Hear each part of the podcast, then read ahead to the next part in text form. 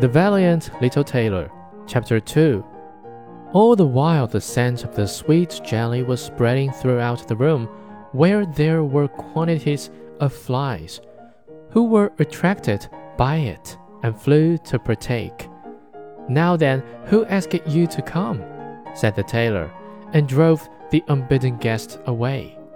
But the flies, not understanding his language, were not to be got rid of like that and returned in larger numbers than before.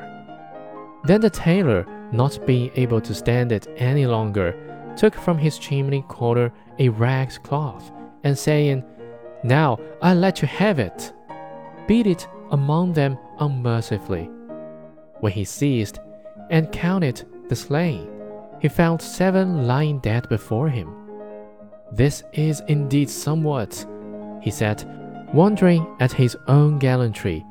The whole town shall know this. So he hastened to cut out a belt, and he stitched it and put on it in large capitals seven at one blow. The town, did I say? said the little tailor. The whole world shall know it. And his heart quivered with joy, like a lamb's tail. The tailor fastened the belt round him and began to think of going out into the world, for his workshop seemed too small for his worship. So he looked about in all the house for something that it would be useful to take with him. But he found nothing but an old cheese, which he put in his pocket. Outside the door, he noticed that a bird had got caught in the bushes.